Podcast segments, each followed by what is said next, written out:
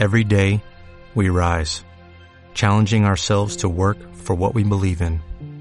At U.S. Border Patrol, protecting our borders is more than a job, it's a calling. Agents answer the call, working together to keep our country and communities safe. If you're ready for a new mission, join U.S. Border Patrol and go beyond. Learn more at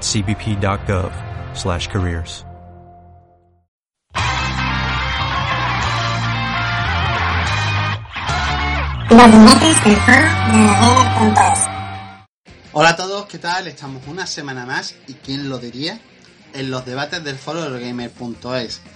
Ese podcast participativo del foro Eurogamer y lo voy a remarcar del foro de Eurogamer eh, en el que podéis opinar, participar y dar vuestras opiniones. Esta semana tenemos una semana cargadita de eventos. Así que sin tampoco alargarme mucho en la presentación, vamos a ir presentando a los compañeros que estamos esta semana. Eh, empecemos por Emilla. ¿Qué tal, Emilla? ¿Cómo estás? Hola, buenas tardes. Esfera. Buenas tardes. Jimmy Borton. Saludos y buenas tardes. Y Dani. Buenas. Y nada, un servidor Rufus NK.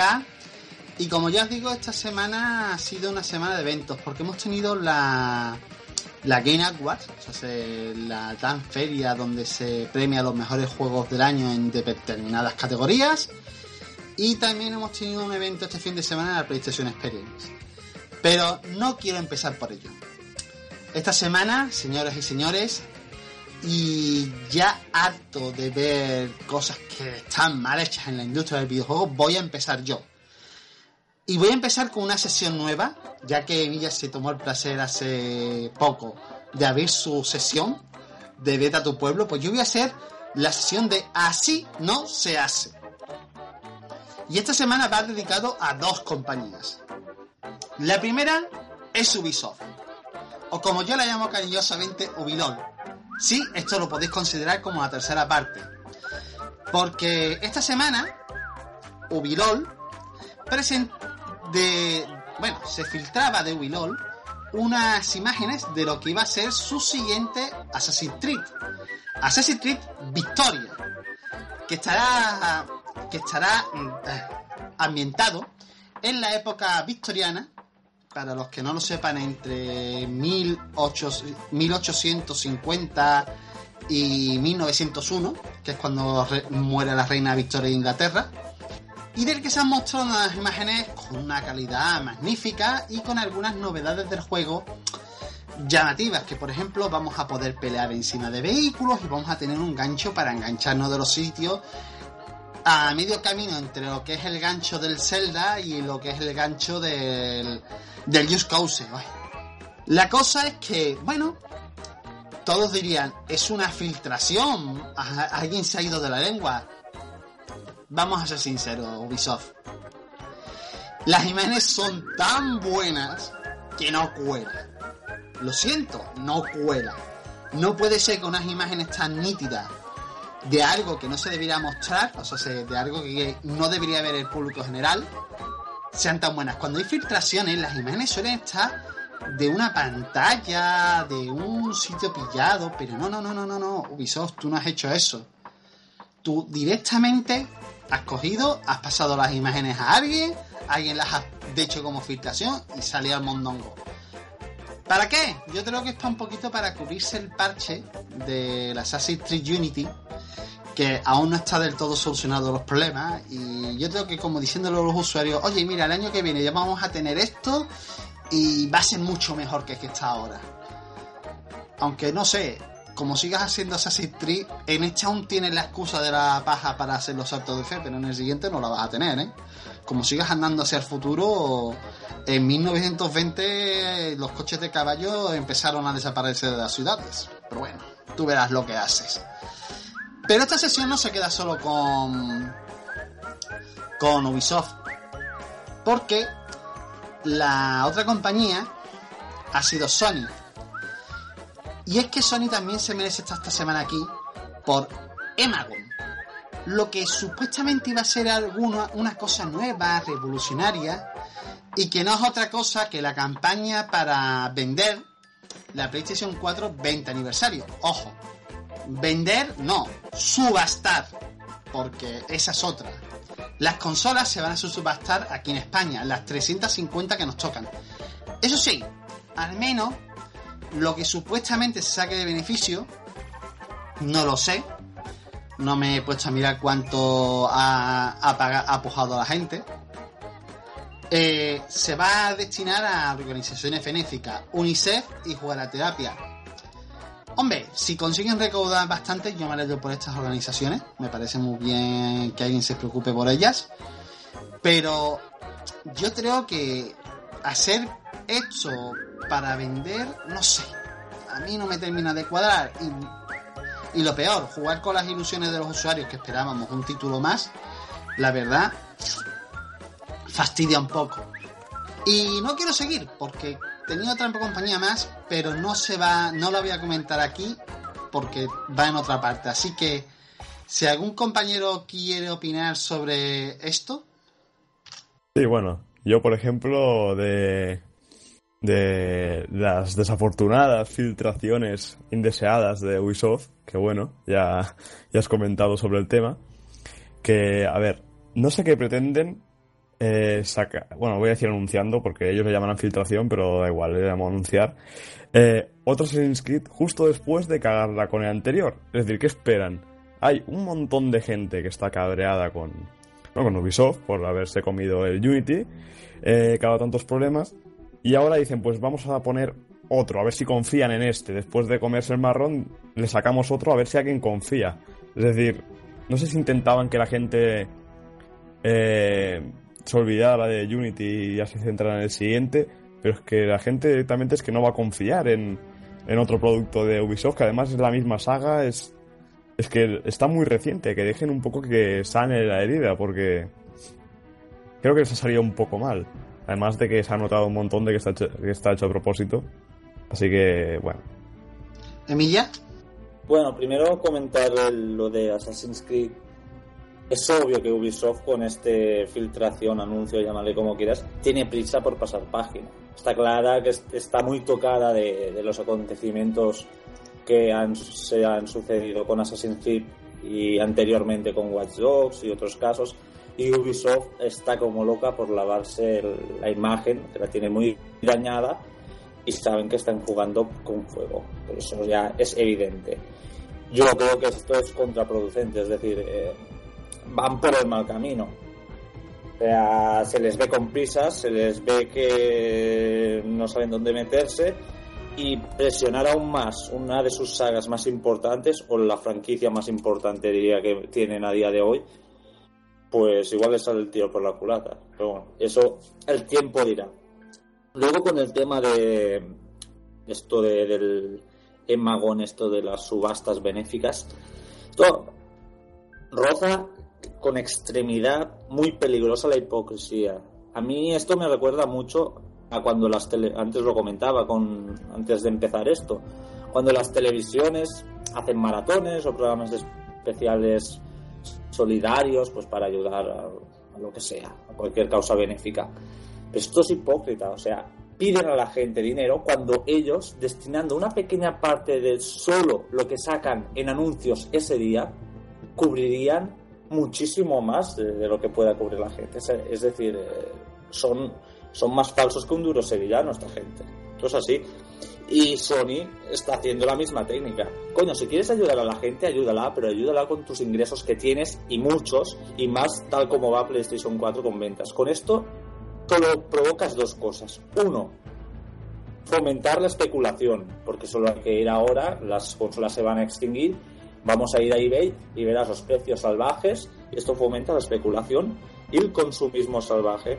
O sea, lo único que hacen es crear un mercado que, no sé, crear una burbuja que no sé qué, qué mierda de, solidaridad es esa. Si quieren ayudar, que ayuden con su dinero que tienen y mucho, y no se pasen de, falsos y ya está. Es que es muy fácil.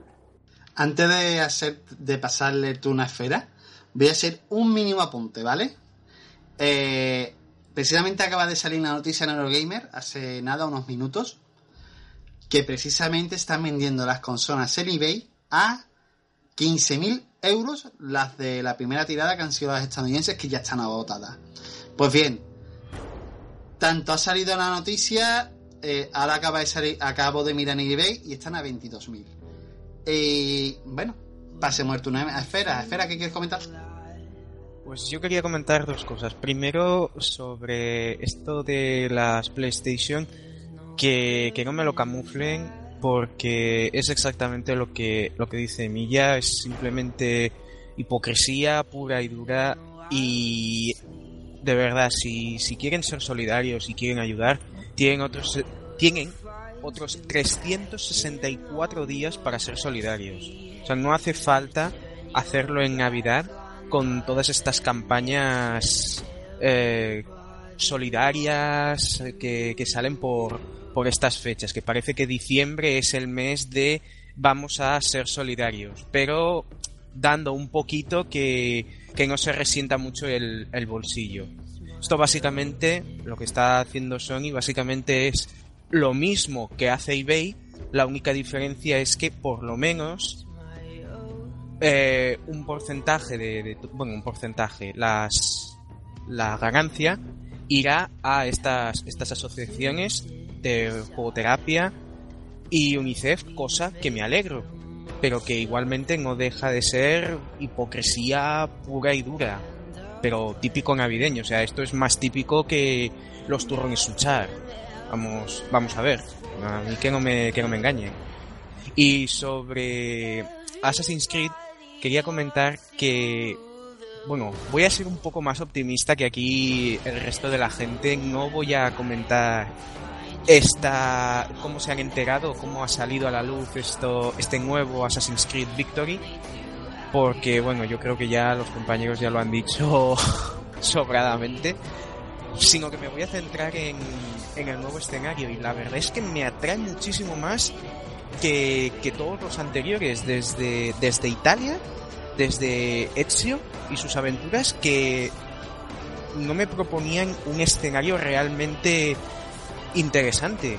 No sé, pienso en detalles como por ejemplo, ya lo comenté en el, en el foro cuando salió la noticia, pero la Reina Victoria o Jack el Destripador como personajes dentro del juego pueden estar muy bien y como dices eh, Rufus, puede que vayan a quitar la, la paja dentro de unos años, pero también pueden existir los toldos, como en las películas de acción. Pueden caer en, un, en una ristra de dos, tres toldos y que eso amortigua el golpe. No será lo mismo que la paja, que es directamente el recurso mágico de Assassin's Creed, pero podría ser un sustituto.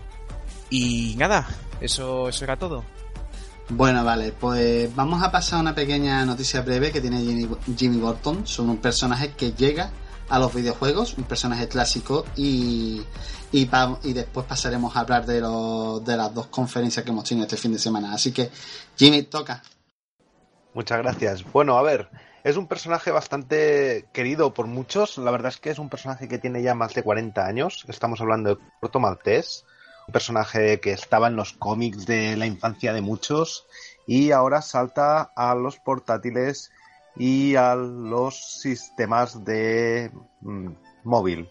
En este caso salta con una aventura gráfica que, bueno, ya hay el tráiler, está para la venta a 9,99 euros y nos lo ofrecen a través de Steam, iTunes y Google Play. La verdad es que tiene muy buena pinta y a ver qué tal es la acogida. Hombre, la verdad, de títulos clásicos, esta semana hemos tenido bastante tema de noticias de retro y demás, pero que un personaje del cómic antiguo, tan antiguo como este, salte a los videojuegos, vamos a ver cómo funciona. Yo espero que funcione. A ver si hay más se anima, otras compañías se animan a hacer otro tipo de videojuegos. Y la verdad rescata algo de personajes clásicos, tanto de literatura como de, de cómic. Sí, esta semana están recuperando bastantes cosas. Por ejemplo, nos han anunciado también el Final Fantasy VII para la PlayStation 4. Hombre, yo me refería más esta semana al anuncio del set del nuevo modelo de ACTX Spectrum que apareció en Sí, Indiegogo. que la sorpresa ha sido que, bueno, en una semana han conseguido recaudar lo que pedían, los 100.000 libras para hacer las mil primeras consolas. Bueno, consolas no. O bueno, sí. Y, y aparte la serie de un nuevo juego para Mega Drive, una reedición del I Come From the Desert, que sale para Mega Drive, físico, lo cual es una sorpresa. Es un juego que salió en su época para Amiga y para MS2, un juego de aventuras con, bueno, de acción y aventura en la época, ya os podéis imaginar, en 2D y demás. Y ahora pues va a salir en Mega Drive físico, en una versión expandida. Pero bueno, ahí está la cosa. Esta semana ha sido de luego noticia de muchos retos, como dice eh, también lo del Final Fantasy, que eso lo vamos a tocar más en PS Play porque es lo siguiente que nos toca. ¿Y qué tenemos para hacer el resumen de la Game Award y de la PlayStation Experience? Pues tenemos a Esfera, así que Esfera, adelante. Empieza con la Game Award, ¿vale? De acuerdo, pues bueno, me toca a mí hacer el resumen porque creo que fui el único que se tragó las dos cosas en directo. Eh, que ya, sobre todo por los Game Awards que acabaron a las 6 de la mañana, ya, ya es moral, pero bueno. Eh, y nada, primero comentar un poquito de lo que es la gala, los, los premios. Y es que han habido algunos bastante... Bueno, ha habido un poco de todo.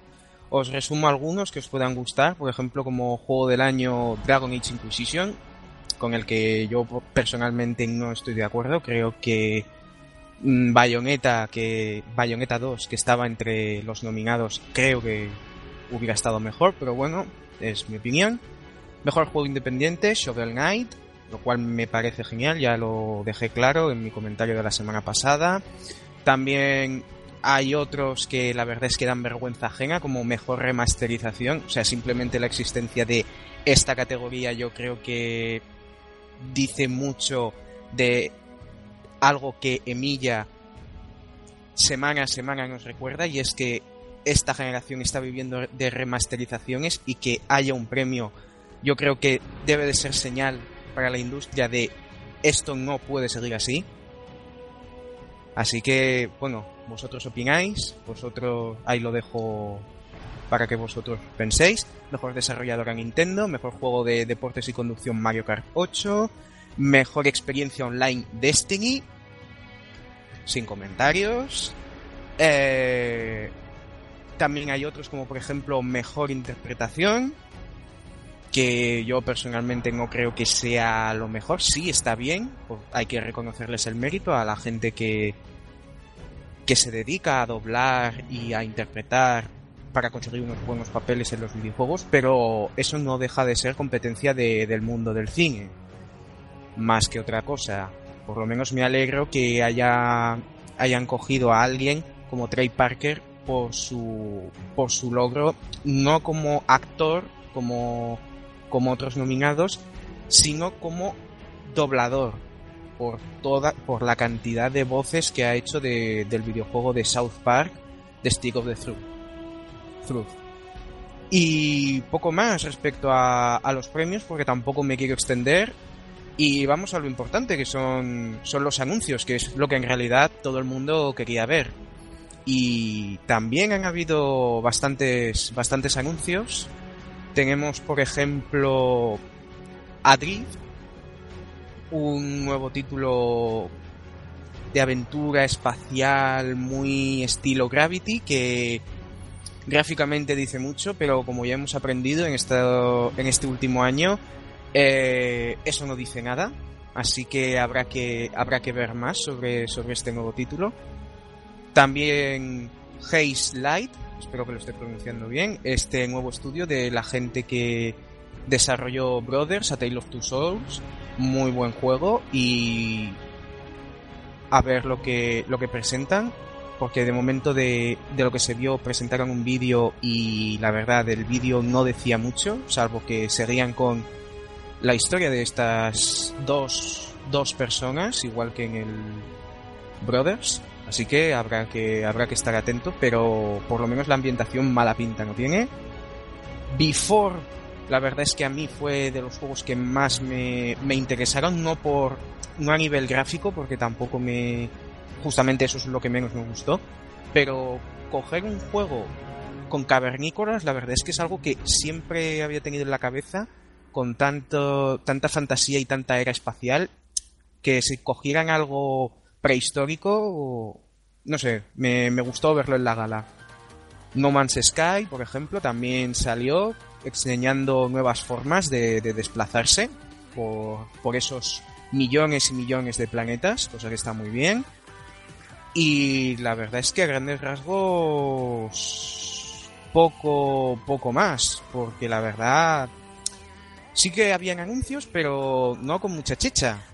Y Sí. bueno, eh, sí que hubo, perdona Rufus, sí que hubo alguna alguna exclusiva mundial, eh, como por ejemplo las que las que he dicho de, de Before o Human Element, pero la verdad, bueno, y un Zelda que un Zelda que se veía de lejos, Mm, pero o un King Quest que sí para, para los veteranos pues será una gran noticia pero la verdad es que para los que somos ajenos a, a esta saga mm, tampoco nos dice mucho. Así que no sé mucha mucha mucha expectación había mucho espectáculo mucha luz pero la verdad es que a nivel de contenido poco se ha podido se ha podido sacar. No sé qué, qué opinaréis vosotros Yo para empezar no he tenido el placer de ver como tú has tenido eh, la conferencia entera. Sí que he escuchado cosas y he podido ver algunos vídeos y demás. Lo primero, poner a Nintendo al principio eh, ha sido yo creo que un fallo porque lo que iba a presentar, porque Nintendo iba a dar hype a puntas palas. Se ha visto el nuevo Zelda funcionando básicamente. No se ha visto en primera pantalla, eso sí, yo creo que se lo reservan para más adelante, cuando tengan más pulido y lo quieran mostrar de verdad. Pero oye, ya lo que se está mostrando de ese nuevo Zelda me gusta, se, ve que hay hierba hay hierba volumétrica, se ve que hay novedades en el manejo de los personajes. Básicamente el poder pelear sobre Epona y el poder disparar flechas sobre Epona está muy, muy bien para la saga. Más ahora que es en mundo abierto, por lo cual tienes que desplazarte y vas a tener que estar a caballo mucho tiempo. Así que el caballo por lo menos tiene una función. Y el mapa. Y el mapa es enorme, por lo que se ha visto. Así que un, un chapo para Nintendo. Y también el hecho de que, bueno, estaba ahí Miyamoto y Miyamoto soltó la perla. La perla se llama Star Fox que lo tienen tapado, en serio, no han mostrado nada, no quisieron mostrar apenas nada en el E3. Eh, lo tienen tapado, pero ya han anunciado que para el año que viene lo tenemos. Y lo tenemos antes que el Zelda. Vamos a ver cómo se le ocurre a Nintendo, pero vamos, ya tiene dos pelotazos para el año que viene. Más lo que ya tiene, más lo del juego de Toad, así que bien por ahí. Quitando eso, The Drift me encantó, como tú, como tú has dicho, un, juego muy bonito gráficamente. Vamos a ver cómo es al final. Yo lo veo con Oculus Rift, es un juego para usar la, usar la realidad aumentada. Yo lo veo en Oculus Rift o lo veo en Morpheus, así que muy bien. Y por lo demás, ninguna sorpresa que me atraiga, ¿vale? Ahora eso sí, sobre los premios, hombre, decir, se lo ha llevado Dragones Inquisition, el juego del año. ¿Se lo merece? Bueno, sí, es un buen juego. Es un, es un juego muy bueno. Estaría ahí peleándose con Bayonetta, que también es un juego magnífico. Y la verdad, no lo veo tan decir, hostia, no. Vale, se lo merece, no es mal juego. Con algunos premios estoy muy de acuerdo, pero con otro, por ejemplo, el de mejor remasterización, perdón que lo diga, ni debería existir. Poner una categoría que premia a relanzar juegos, por favor. Si fuera una, en vez de mejor remasterización, mejor remake, entonces vale, pero este año no hubiera quedado esa categoría con nadie porque hubiera quedado vacía. Y por lo demás, bueno, básicamente no me quejo de que, ya lo dije en el foro Eurogamer, perdón, en, en Eurogamer, no me quejo que haya ganado el mejor juego de conducción Mario Kart. Me hubiera gustado ver un Forza, pero no sé si estaba siquiera nominado. Pero vamos, yo veo que está muy bien. Y por último, sobre el mejor equipo del, del yo hubiera puesto a alguno de los equipos coreanos de Samsung, a Samsung White o a Samsung Blue, que ya por desgracia no van a continuar, porque es que literalmente en las últimas mundiales del LOL se pasaron por el campeonato. Y no es que yo sea muy. No es que no me guste Counter Strike, pero macho, se lo merecían porque es que se pasearon. Y nada más, no puedo decir nada más porque no pude disfrut no he podido verlo todo. He visto algunas cosas que me han gustado y demás, y poco más. Eh, Milla, Yo primero comentar un poco la sensación que me dio los Game Awards este año. Yo pude ver la, la feria en diferido, evidentemente, porque era muy tarde. Y más o menos me dio la sensación de un poco compartida con lo que decía hace poco Xavi Robles.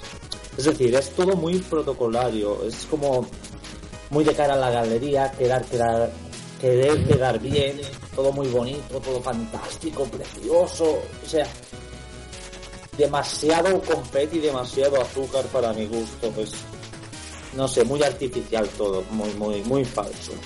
Luego entrando en el tema de los premios, como habéis dicho, la categoría de mejor remasterización es un insulto a la cara del jugador, pero claramente.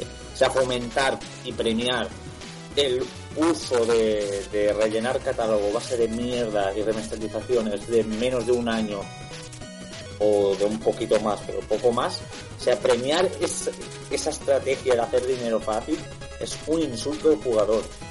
Ya estamos sufriendo una generación de, bueno, especialmente PlayStation 3 y Xbox One, donde la mayoría del catálogo es todo rem- cosas remasterizadas, es decir, estamos teniendo unas máquinas que nos están, nos están haciendo, no se aprovechan, que nos hemos gastado 500, 400 euros en una puta máquina para jugar al GTA 5, pues chato, me lo, me lo avisas y no me la compro, porque ya lo jugaba antes. Es que es un puto insulto y premiar eso me parece que es de locos. Luego en el tema que has comentado, ha comentado antes Rufus de- del mejor remake, de hacer una categoría al remake, eso no me disgusta tanto. Y este año hubiera, sí que hubi- hubiese habido un ganador claro de remake. Es- Está el tema de, de Pokémon Rubí, Omega y Zafiro Alpha, que eso es un señor remake. Eso sí que está bien hecho.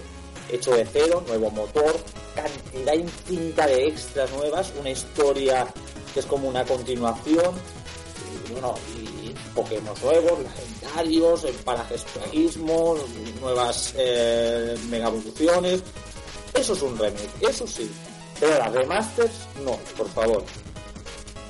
Y antes yo quería comentar el tema del Dragon ver, antes de, criticar esto del juego del año, quería partir de una base.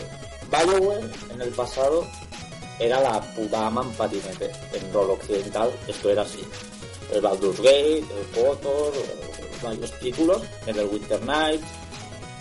Eran buenos, sabían lo que hacían. Incluso con Dragon Age Origins, o el primer y el segundo Mass Effect, que yo lo considero una evolución lógica de la franquicia, aunque mucha gente lo denoste, me seguía pareciendo buenos.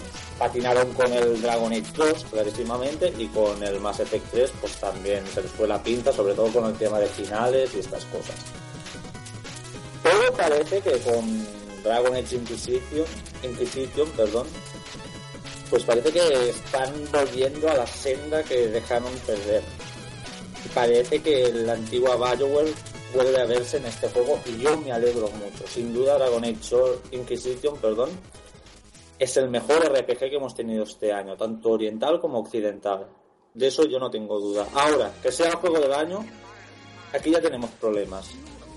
Porque en un año donde han salido juegos como Bayonetta 2, mm, poner a este por delante me parece un poco osado. Sí que es el mejor RPG, es muy buen juego.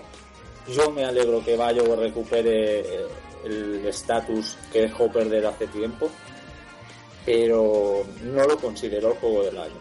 Si es el juego del año, hostia, pues hemos tenido un año mm, de mierda, para que nos vamos a engañar. Pero antes pondría bayonetas. Esfera. Sí, quería comentar dos cosas. Primera, eh, que se me ha olvidado por, por comentar un, un, juego y es nada, simplemente es decir que han sacado gameplay de Until Dawn, este, este juego que intenta, bueno, que intentaron vender como una experiencia del Move y ahora han movido a PlayStation 4 y que parece una versión del videojuego de la película de Scary Movie, solo que quitándole las partes divertidas. Y luego sobre lo que comenta sobre lo que comentáis eh, yo la verdad pienso que si le han concedido el premio a Dragon Age ha sido precisamente por lo que acabo de decir Emilia porque está volviendo BioWare yo creo que ha sido como una forma de darle una, una golosina por, por, por volver, por, por portarse bien al fin y al cabo cosa que no me parece bien. Yo creo que hubiera estado mejor castigarla, a pesar de que ha sacado un buen, un buen Dragon Age, hubiera estado mejor castigarla quitándole ese premio y dándoselo a Platinum, porque realmente Platinum eh, lleva cosechando éxito tras éxito. Y BioWare, sí, puede que antes fuese la polla y hasta con Mass Effect 2 fueran muy buenos. Pero la verdad, que quieran venir y con un solo juego arreglar lo que el desastre que, hicieron, que sí, que hay mucho contenido, pero yo pienso que si alguien se lo ocurrió fue realmente Platinum con su Bayonetta, ahora con Bayonetta 2, gracias a Nintendo, y yo pienso que eso merece más recompensa que no eh, lo que han hecho con, con BioWare. Y una, y una pequeñita cosa eh, sobre ya dentro de, de, lo que es la, la gala esta.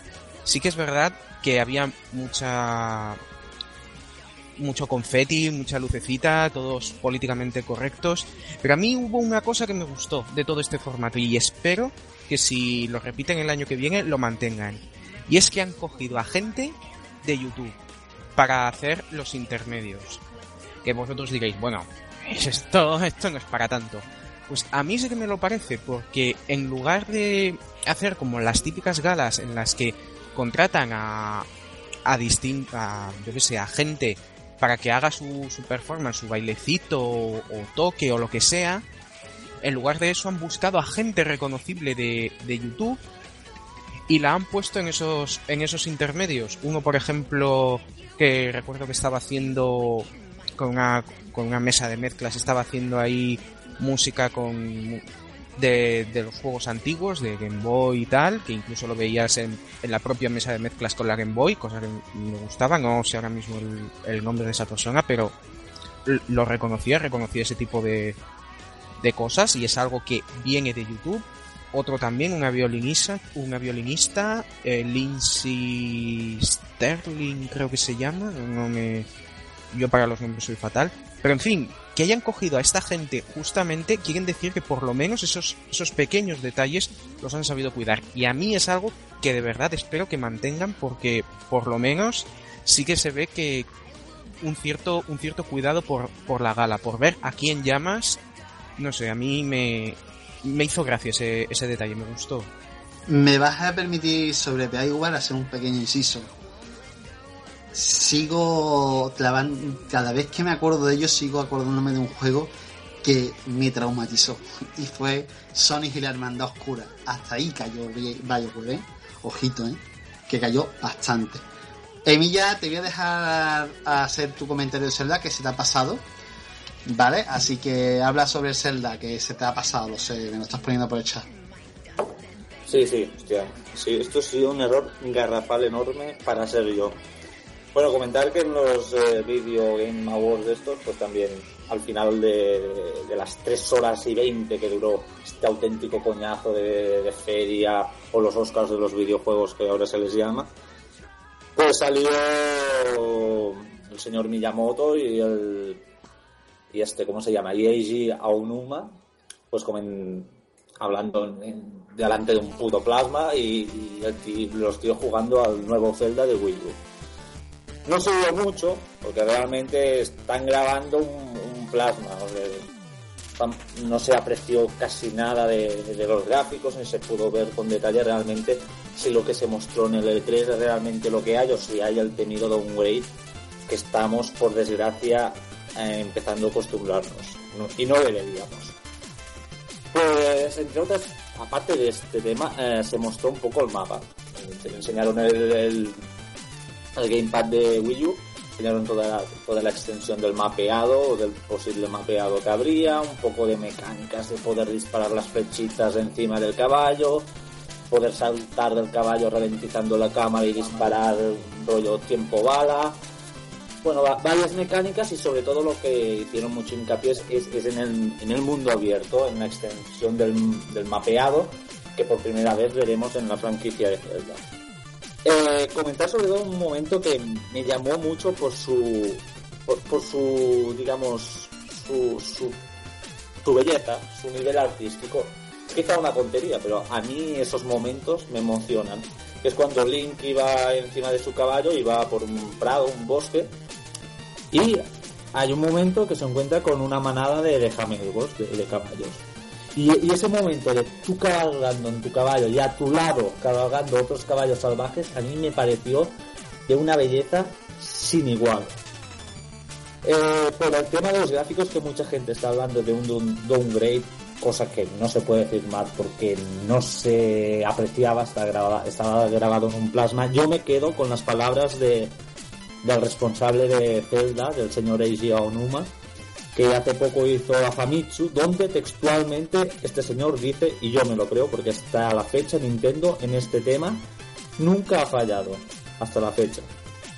Y hablaríamos de Ubisoft ya, eh, cuidado. Pero este señor dice textualmente, en este momento, comparado con lo que se ha mostrado en el, en el E3, se ha convertido en algo más impresionante. Es decir, el día de hoy, un juego que aún está en desarrollo, se ve mucho mejor, es mucho más impactante de lo que se vio en el E3. Por lo tanto, si tenemos en cuenta que eso se grabó sobre un plasma en, en esta feria pasada, yo confío que el día que enseñen Zelda de verdad, con un trailer bueno, bien, y que ya Nintendo se vea preparada para ello, yo creo que este Zelda sí nos va a impresionar a todos y definitivamente va a ser, va a ser otra más de las razones por las que tener una Wii U, sin duda. Venga, Dani, te toca, que te estás pidiendo tu turno.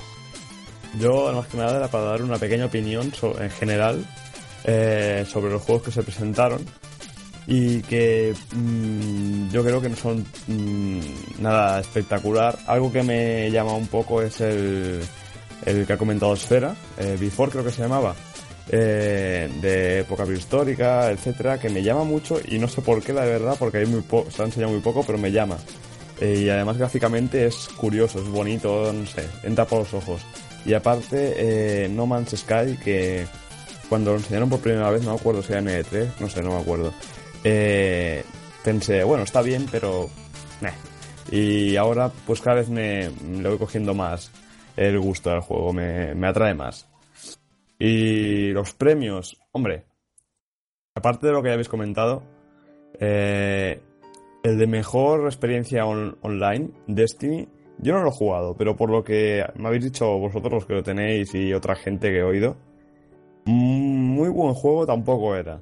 Lo que le pasa a este juego es un poco, eh, yo creo que como Titanfall, que todo el mundo con el hype increíble con el juego sale dos semanas después, un juego totalmente olvidado.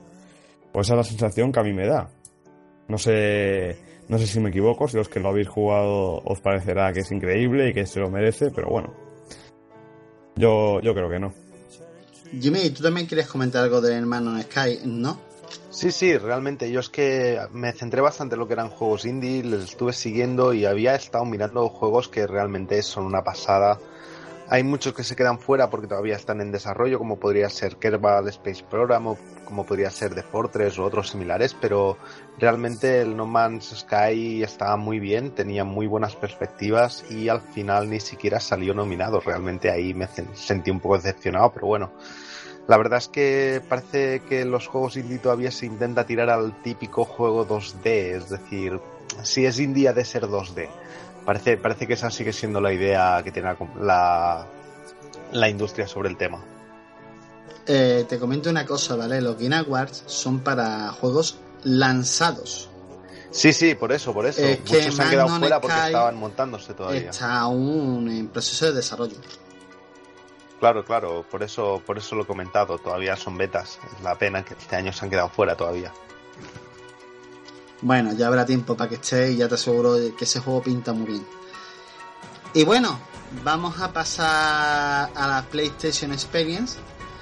Y como el que aquí se lo ha chupado ha sido el bueno de Fera, aunque todos vamos a poder comentar, y yo tengo cosas que hablar de ese de la experiencia de Sony. Así que adelante Fera, resumen del PlayStation Experience. Pues la verdad es que aquí sí que a nivel de contenido ha habido más chicha, obviamente, porque en el otro, pues, los awards, pues eran premios y anuncios, cosa que yo creo que importaban más los anuncios que los premios, así que mm, no sé hasta qué punto lo estarán a- haciendo bien en ese sentido los awards, pero en fin. Eh, y la verdad es que empiezan los experience con una filtración, y es que, bueno, una filtración que más tarde se confirmó. Y es que llega Street Fighter V. Es decir, chicos, todos aquellos que queráis el Street Fighter 4 ya, ya lo podéis comprar porque ya no sacarán ningún parche más, ningún DLC más, no sacarán nada más porque ya están con Street Fighter 5. Eh, yo, y lo siento mucho, pero cada vez que veo el, el logo de Street Fighter 5 no paro de pensar en Mario Strikers, aquel juego de, de GameCube de Mario mm, futbolista, porque es que las letras son igual, son exactamente igual. A mí que me digan lo contrario, pero es que es, en serio, poneros a un lado el, el logo y a otro la, el logo de, del Mario, y es que son iguales. O sea, la S esa es la misma. Pero bueno, al margen de, al margen de esta, de esta filtración, eh, la gala empezó bastante fuerte con, al margen de un típico vídeo de homenaje, que eso es lo de menos, empezó con gameplay bastante, bueno, bastante, sí, tuvimos, tuvimos gameplay del nuevo Uncharted, que la verdad es que pinta muy bien, pero otra vez habrá que ver más porque sí, a nivel de gráficos puede que mole mucho, pero la verdad es que si nos ha enseñado algo este, este año, como he dicho antes, es a no fiarnos solamente de, de los gráficos.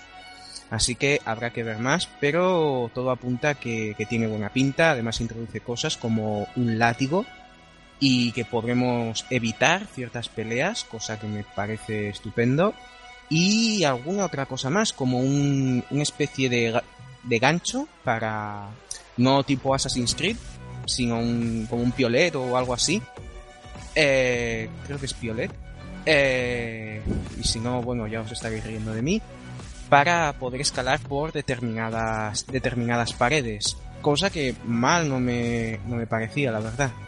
Más cosas, pues tenemos Green Fandango otra vez saliendo, ya confirmado para Play 4 y Vita.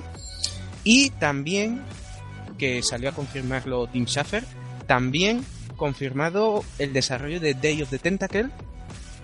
Para todos aquellos de la vieja escuela, pues fue un gran momento, porque Day of the Tentacle es esa aventura mítica de, un tentáculo morado intentando apoderarse de, del mundo y nosotros pues parándole los pies a aquella, aquella genial obra que a muchos trae buenos recuerdos. Eh, y la verdad es que con esos dos anuncios ya la noche iba bien servida, pero es que además Vita resucitó. Hizo una especie de milagro, rollo Jesucristo, y parece que resucitó con ports de juegos de- que ya están en PC y o si no empecé en Play 4 o si no juegos antiguos, pero igualmente parece que resucitó con siete juegos entre los que están los Suicoden 1 y 2, cosa que la verdad fue algo totalmente inesperado y totalmente espectacular. Claro, por supuesto, estamos hablando de de cosas en alta definición, cosas antiguas, pero que están adaptadas a, a la máquina de, Sony, a la portátil de Sony. Pero bueno, menos es nada y por lo menos el que se haya comprado ya una Vita, aunque sea por el Persona 4, pues ya podrá darle un poquito más de, de rueda. Y hablando del Persona 4, no lo escuché muy bien porque no me quedó muy claro, pero parece ser que también Persona 5, además de para Play 4, esto tengo que mirarlo porque igual estoy metiendo la pata al decirlo, pero parece que podría estar también para Vita, no solo para Play 4. Aunque ya digo que de esto no os fiéis mucho. Eh, más cosas, pues bueno, salió un nuevo Super Team Force, bueno, Super Time Force Ultra, con un nuevo personaje, el señor Yoshida, que con su teléfono pues iba atacando a, a los bichos del juego. Curioso, cuanto menos. Pero eso no fue lo mejor de la noche. Lo mejor de la noche fue el regreso de Final Fantasy VII. O mejor dicho, el fail. Porque lo que nos estaban vendiendo como un retorno en HD de las aventuras de Cloud eh, se quedó en una versión de PlayStation 4 de lo que ya hay en PC. Y por supuesto, pues la gente de aplaudir un montón, pues pasó a cuatro aplausos que casi parecía aquello algo sarcástico. Más noticias, pues bueno, salieron pues cosas raras, por ejemplo, Watam, que parece ser un, la vida de un, de un creeper del Minecraft, un poco extraño y que quitó bastante hype. Y también en esta, en esta experience se, se rumoreaba que iba, que iba a resucitar una franquicia muy querida. Y la que estaba sonando como favorita era la saga de Crash Bandicoot, que está comprada por Activision. Pero todos nos quedamos, igual que con Final Fantasy VII, bastante despagados al ver que se trataba de Fat Princess, una nueva aventura para Play 4. ¿Qué tiene eso de querido? Yo tampoco lo sé, pero bueno, ahí está. Eh, más cosas, pues salió Yakuza, por ejemplo, pero otro buen momento, y en este sí que me voy a parar un poquito, es The Order 1886, que sacó un poco más de gameplay. ¿Pero dónde lo sacó? ¿En un dirigible? No, lo sacó en una cocina. Es decir, The Order parecía una versión un poco más violenta, tampoco mucho más, que Top Chef. Ya es que solo faltaba un DLC poniendo a Chicote de fondo y ya teníamos el Top Chef. Sin palabras, Sony. No sé. ¿Qué, qué estarían pensando? Y por último, así un poco de títulos así de novedad, está la que me parece que es la respuesta a Overwatch por parte de Sony. Draw to Death. Un nuevo título basado en una en un estilo cel shading, pero recreando bastante esa, esa estética típica de, de dibujos de libreta, como un, un dibujo bastante, bastante gamberro, bastante duro o grotesco incluso, pero que en esencia no deja de ser un MOBA con distintos personajes pegándose, pegándose tiros y cada uno con sus propias habilidades.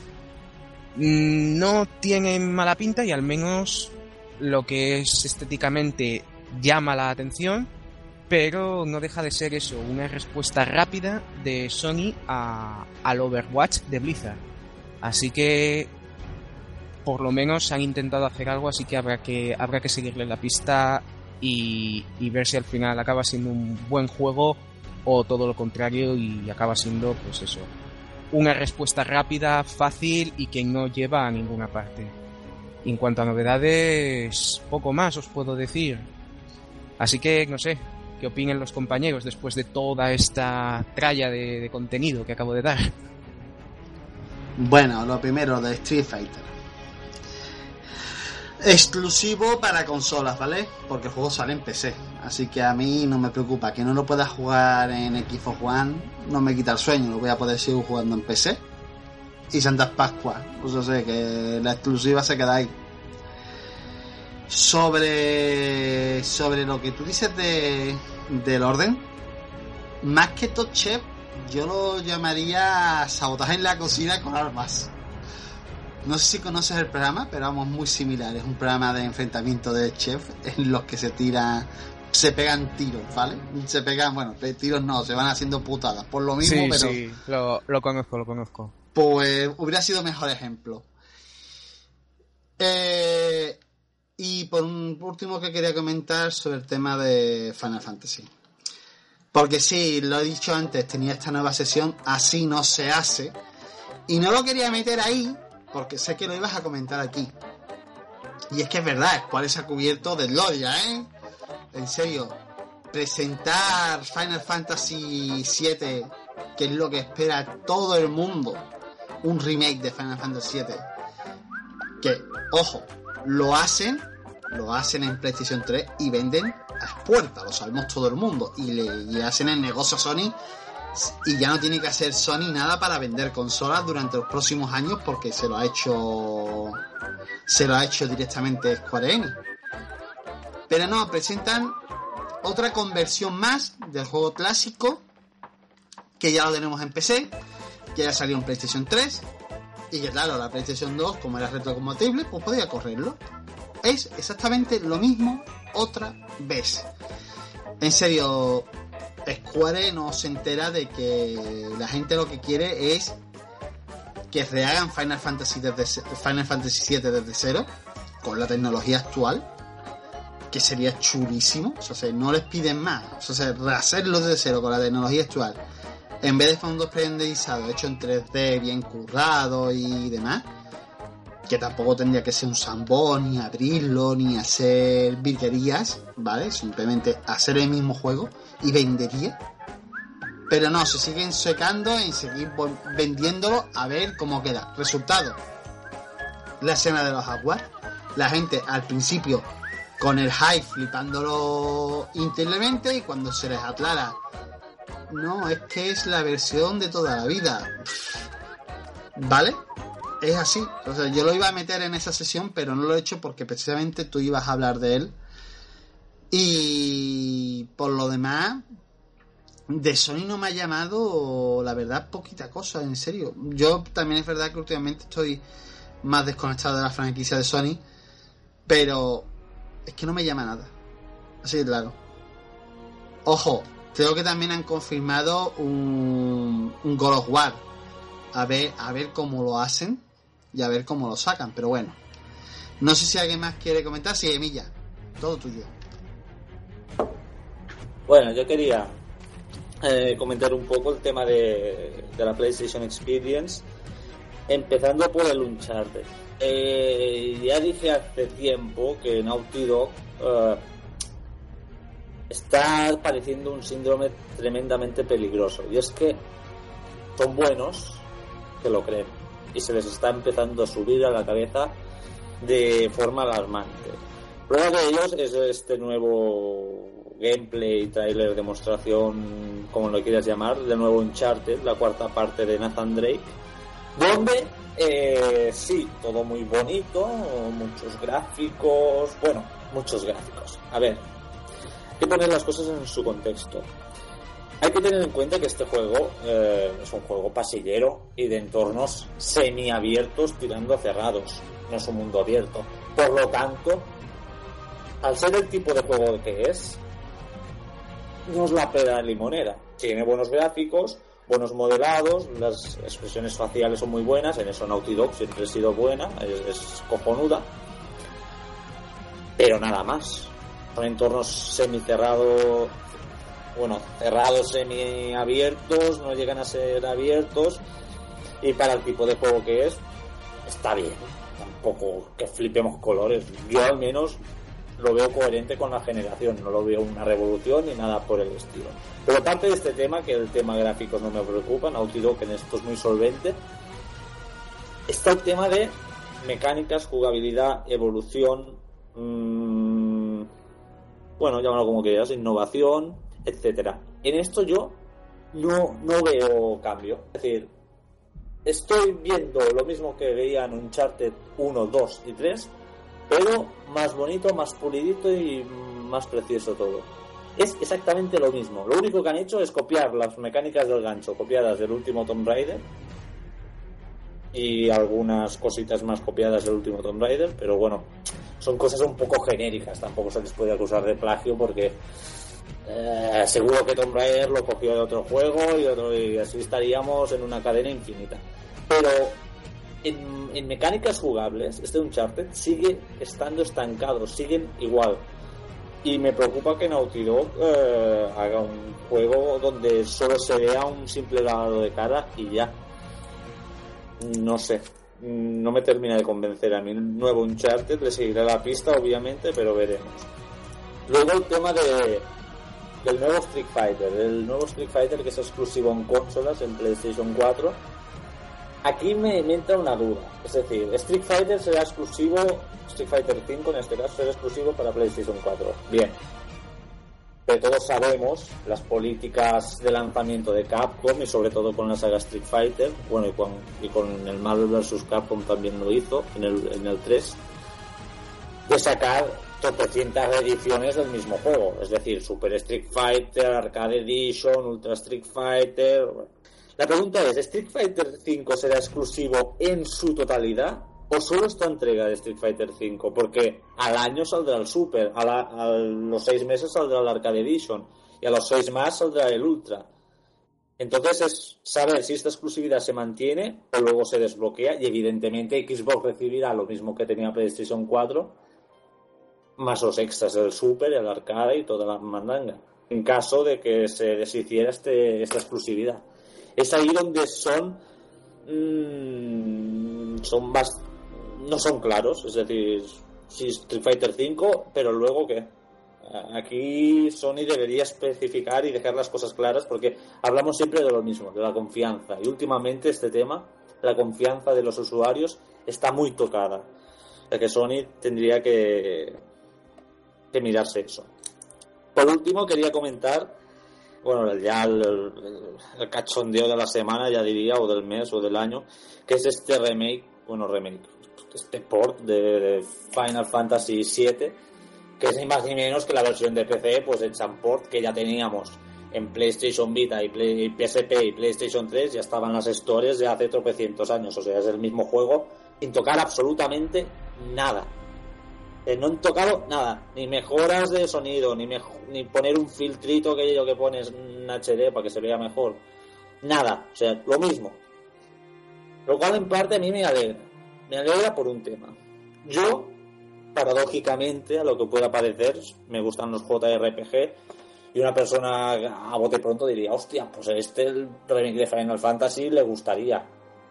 Pues no, tal como está Square Enix hoy en día, yo no quiero que toquen a Final Fantasy VII ni a ningún Final Fantasy del 9 para abajo. No quiero que toquen ninguno, porque lo van a desgraciar. Square Enix, como está ahora, no está capacitada para hacer un remake de un juego de esta categoría. Porque seguro que harían una gilipollez de tamaño épico.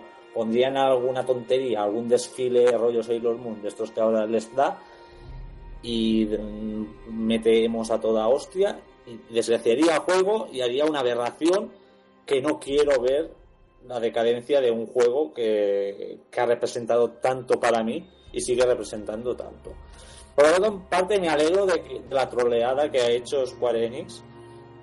Evidentemente es una tomadura de pelo, pero por este lado me alegro, porque me entristecería mucho saber que Square Enix tiende a hacer un remake tanto del 7 como del 8, del 9, del 6, me da igual.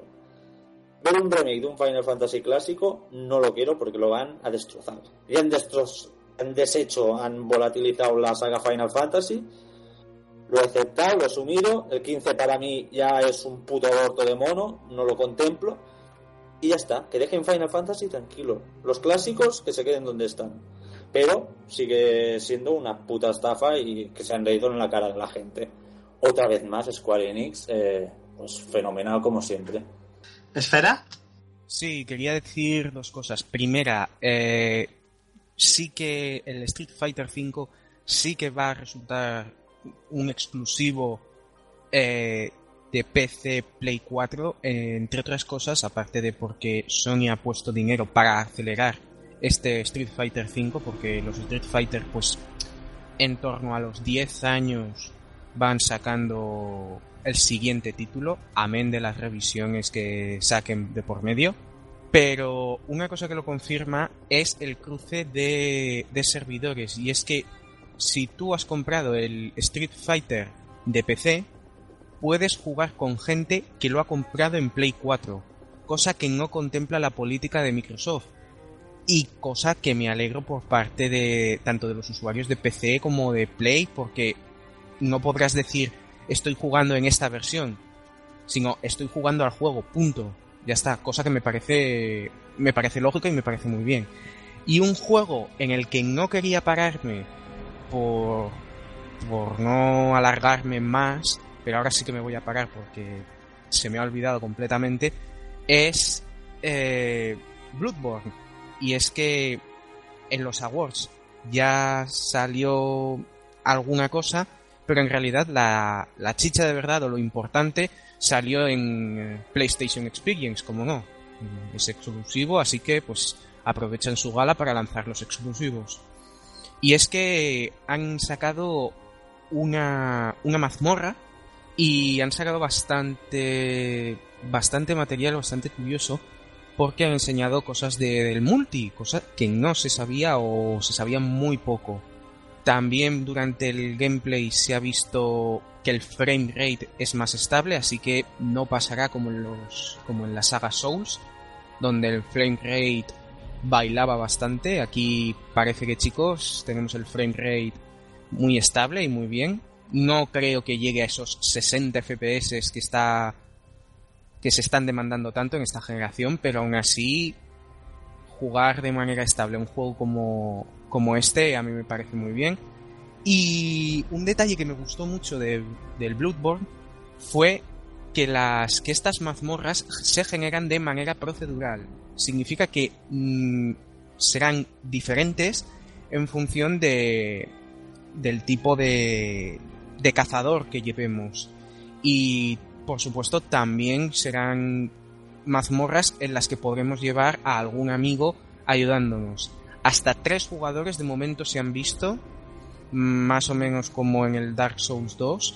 Así que no sé si se quedarán ahí o si... porque ya cuatro personas enfrentándose a un boss, por ejemplo, por mucho que cueste el boss, me parecería demasiado.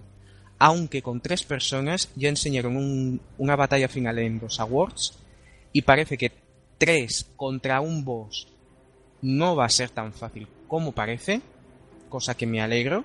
Y sobre el gameplay este de la mazmorra, parece que incluso vamos a poder coger estas mazmorras y compartirlas con nuestros amigos.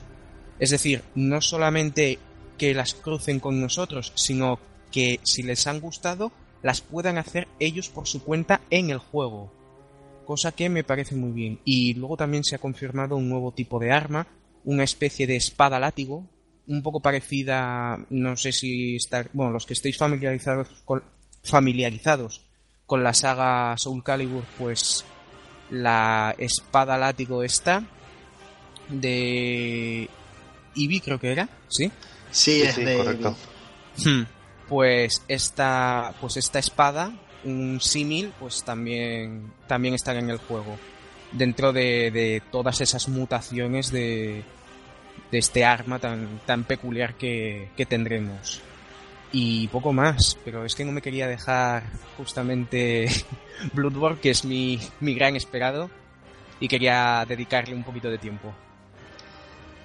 Ahora me vais a permitir un apunte. Has dicho que los servidores de, de Street Fighter V son compartidos entre PlayStation 4 y PC, ¿no? Sí, Pues tú sabes eso lo que significará, ¿no? y tanto. Lag. Es Sony. No, los servidores no van bien. Bueno, hay, uno, hay un juego que no sé, no, no hemos comentado ninguno y me parece mal. El Metal Gear Online. ¿Qué os ha parecido lo que se ha mostrado? Sé que se ha mostrado poquito, pero ¿qué os ha parecido? Yo la verdad es que he tenido mucho hype con el Metal Gear Online. Me ha gustado mucho lo que han presentado, incluso parecía que querían llevar el tema del juego de disparos online a la parte más táctica y eso me ha gustado, es decir, poder moverse por el escenario mientras rodeas a tus enemigos, encontrarle las posiciones débiles.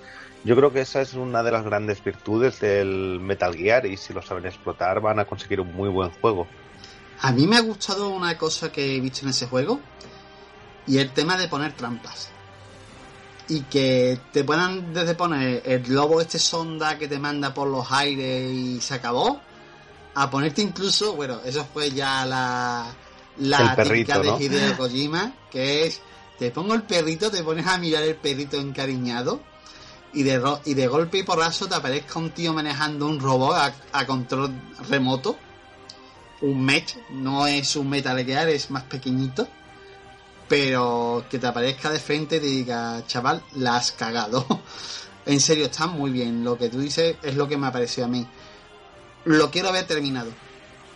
Yo lo del robot este me recordó mucho a cuando salen los ATs pequeños en el juego Battlefront 2, en el Battlefront 1 también salían, que te venía un enemigo en una máquina que bueno, era, lo hacía bastante más potente pero tampoco inmortal y me ha recordado a eso y me ha gustado mucho la idea de que tenga esos puntos. Puede ser interesante ver esos objetos que tengas que ir recogiendo, que tengas que ir preparando un grupo de soldados, un grupo de gente. Puede ser muy interesante. Pues nada, vamos a ver qué. Vamos a ver qué sale de esto. Yo es uno de los juegos. No lo quiero comentar como PlayStation Exper- Experience ni le, ni le he pegado más el tirón de oreja. Porque como es un juego que va a salir también para PC y para Xbox One no es exclusivo, en serio. Este lo han presentado ahí porque seguramente Sony ha pagado para que lo presenten ahí y no y porque bueno les ha venido de pela a los de a los de Konami para seguir creando hype con el con el nuevo capítulo de Metal Gear. Vamos a ver si les sale bien. Y la verdad es que este le tengo le tengo ganas. No, no se presentó en, lo- en, en el Experience, se presentó en los Awards. ¿Se presentó en los awards? Sí, lo introdujo Pues además entonces- el actor este de, de 24. Lo o sea, presentó a Kojima y Kojima entonces fue cuando, cuando enseñó el, el juego. Entonces me he equivocado yo. Pero bueno, también tenemos que haberlo comentado y no se nos ha pasado por completo. Yo es que como no soy muy de Metal Gear, por eso también supongo que lo he pasado, por eso. Ya, ya. Perdón. Lo tendría que haber, lo tendría que haber comentado, la verdad. Pues bueno, esta en gran medida la semana, porque esta semana ha sido, ya os digo, una semana un poquito flojita, pero que nos ha llegado dos ferias para darnos contenido por suerte. Vamos a ver cómo siguen las siguientes con el tema de las noticias. Y nada, vamos a ir viendo lo que hemos hecho cada uno esta semana y cerrando el tema. Así que voy a empezar como hemos empezado a presentarnos y demás. Esfera, ¿cómo ha sido tu semana? Pues bueno, creo que he empezado de milla, pero bueno. Ah, perdón. Eh, Eh, da lo pero- mismo, venga, pero Esfera, bueno, tú es mismo. igual. Eh, pues yo la verdad es que esta semana no he tenido mucho para juegos y lo poco que lo poco que ha sido pues ha sido tragarme estas estas conferencias que como era fin de semana y tal pues ningún problema y poco más la verdad no, no he tenido tiempo para mucho más esta semana Emilla, ¿cómo te ha ido esta semana? Pues yo entre semana estoy en- con fiebre Smash Bros al máximo, a tope. No hago nada más. Es mi Smash Bros es mi vida ahora mismo. Disfrutando del juegazo, ¿no? Buah, a tope. hasta que llegue Xenoblade O sea, con el Hombre, claro. bayoneta. Eh, Jimmy, Bueno, yo esta semana he estado probando una actualización que le sacaron al Kerbal, nueva, muy interesante. La verdad es que el tema de poder meter temas monetarios en este juego empieza a ser interesante. Y, después de año y pico de que me lo vayan diciendo, me he instalado el Hearthstone, lo he probado un poco por encima, me parece interesante, puede ser muy divertido, así que bueno, ya, ya veremos qué tal. Dani, Bueno, pues, pues yo me he terminado el Assassin's Creed Unity. que está bien, es decir, tampoco es tan malo como la gente lo ha criticado, que se ha criticado básicamente por tema de rendimiento y, el- y los bugs, pero si le quitas eso, que realmente no he tenido grandes problemas yo, pues eh, está bastante bien, está entretenido además y la historia, bueno, no, no es una historia que vayáis a recordar, pero sí os, vais a, os va a entretener y os va a parecer más o menos interesante. Y he vuelto también al Far Cry 3, que lo empecé, no sé, hace eh, un par de meses. Lo dejé a medias, no sé por qué, eh, no sé por qué motivo, porque me gustaba. Y ahora estoy volviendo, volviendo a dar, quiero pasármelo ya, lo que pasa es que no se acaba nunca el juego, siempre parece que vaya a acabarse, digo, me queda esta misión y un par más, pues mentira, eso me ha pasado como tres veces, pero ahora creo que, que de verdad estoy a punto de acabarlo. Y ya está. Pues nada, mi semana ha sido, bueno, GTA V, lo tengo que admitir, me lo estoy volviendo a pasar, me lo quiero completar 100%, ya que estoy, ya que lo he comprado de la reedición. Además, me lo quiero terminar de pasar para meterme ya con Halo, porque Halo por lo visto ha tenido problemas el Master Chief Collection con algún par de cosillas, así que lo, lo tengo lo tengo dejado parado, así que me viene bien. Eh, y esta semana ha sido la semana de, de los directos cutres, porque para empezar el lunes tuvimos un vi el pedazo de directo que hizo, que hizo mm, Xavi Robles eh, sobre The Tribe. ¿El lunes fue o el martes? No me acuerdo ahora mismo. Creo que el martes. Bien. Mm, no lo he querido meter en el tema tampoco de meterme con Ubi. Porque esto le puede pasar a cualquier juego. A mí también me pasa con alguno y demás. Y es que se le colgó los juegos en mitad del directo. Aparte de que el juego pinta fatal. Porque tiene unos gráficos de PlayStation 2 lo siento Ubisoft, pero bueno. Encima se le colgó el juego en mitad del directo. Y claro, entre eso y que el juego no me interesaba, me pasé a otro directo que estaba haciendo en YouTube, a un youtuber que sigo. Y el directo era de I'm a, eh, perdón, I am a ver, de Breat. O sea, yo soy el pan. Ese pedazo de simulador que ha salido esta semana de pan, de ser una rebanada de pan, del cual yo solamente os invito no, no os invito a comprarlo, pero sí os invito a escuchar eh, un par de temas del juego de música, porque la verdad creo que lo usaré alguno en este podcast, porque la música no tiene desperdicio, pero juego, entre que está verde y es, y es como es, a mí no me llama, perdón, pero vamos, ya estoy un poquito cansado de los, de los simuladores de hacer cosas que no deberían ser simuladores que no tiene sentido. Y, y nada más, o sea, mi semana ha sido eso. ¿Qué más puedo decir? La semana que viene seguramente le dé caña ya al Halo. Y. Porque ya el, GTA V me lo estoy terminando y poco más. Y bueno, mm, pues bueno, esta semana ya vamos a ir cortando. Pero voy a haceros ya un aviso, ¿vale? Señores, por favor. Ya sé que nos escucháis por iBots. Nos hacéis extremadamente felices que nos escuchéis por iBots, que nos escuchéis por Gogear, que nos escuchéis en iTunes. En serio, mm, que bajéis el podcast porque está ahí y sé que os gusta. Pero señores, eh, este podcast tiene como función ser un podcast participativo. Y a nosotros el feedback, a nosotros lo que nos devuelve eh, la intención de escucharnos y la intención de opinar es a través del foro gamer. Así que os lo pido, ¿vale? Sé que no es complicado, o sea, si no estáis registrado, se registra uno en tres minutos. Eh, en serio, este podcast es así, o sea, nosotros queremos, tenemos el objetivo de que opinéis en el foro, de que, de que deis vuestras opiniones y que participéis, y la mejor manera es esa. Y no quiero alargarme mucho más porque si no sería daros el coñazo y paso. No es tampoco, no tengo tampoco mucha ganas. Así que voy despidiendo a los compañeros. Así que, Emilia. Bueno, hasta la semana que viene y espero que nos sigamos escuchando y comentad en el foro sobre todo, que es donde realmente nos llena y nos da placer y nos pone cachondos perdidos. ¿Esfera? Pues eso, gente, que lo que queremos con, con esto es simplemente crear, bueno, mejorar la comunidad del foro, ampliarla, que, que en lugar de ser pues 20 los que estén comentando en un tema, pues que seamos 500.000. Así que venga, animaros a participar, que, el foro está, pobrecito, está ahí medio abandonado y, necesita amor y solo vosotros podéis dárselo. Así que venga, participad en el foro, ya está tardando. Por cierto, Esfera, gracias por el pedazo, los dos pedazos de resúmenes que ha hecho, ¿vale? Eh, Jimmy. Bueno, pues venga, me ha gustado mucho esta segunda semanita con vosotros, así en plan consecutiva y nada. Eso, a ver si vamos comentando todos por el foro y tenemos muchas más cosas que comentar la semana que viene y sobre todo empezar a poder comentar cosas que digamos en el foro con la gente puede ser muy interesante. Venga. Eh, Dani, Bueno, hasta la próxima y bueno, no hace falta que os recuerde lo del foro porque creo que ya os ha quedado claro con el pequeño monólogo que os ha soltado cada uno. Y bueno, hasta la próxima. y bueno, yo sin nada más que comentaros, a todos deciros adiós.